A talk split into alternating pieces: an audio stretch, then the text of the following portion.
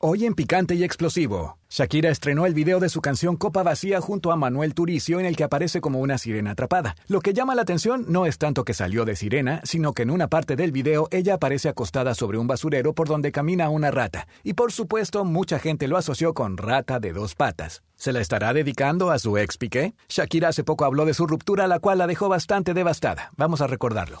Muchos saben que estoy en el camino de vuelta a mí misma y esta sirena en el vídeo llega a sacrificar muchas cosas por amor y acaba en un basurero rodeada de ratas y finalmente regresa a su hábitat. Cualquier parecido con la realidad es pura coincidencia, por supuesto.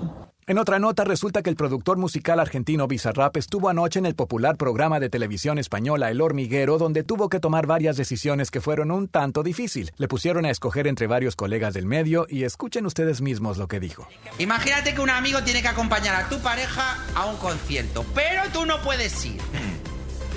¿A quién eliges? ¿A Maluma Uh. o a Sebastián Yatra? A Yatra lo conozco, siempre me lo cruzo, siempre decimos que nos encontramos los dos tomando, ¿viste?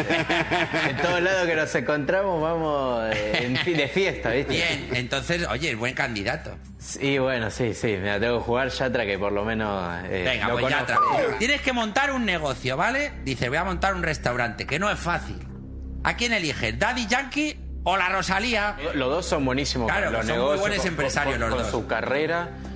Eh, siento que Dai, Dai Yankee, la, la única vez que hablé con él, él me, me habló muchísimo de, de- de Negocios. y de todo eso, así que me parece que iría por Dai Yankee y la experiencia que tiene tantos Vale. años vigente.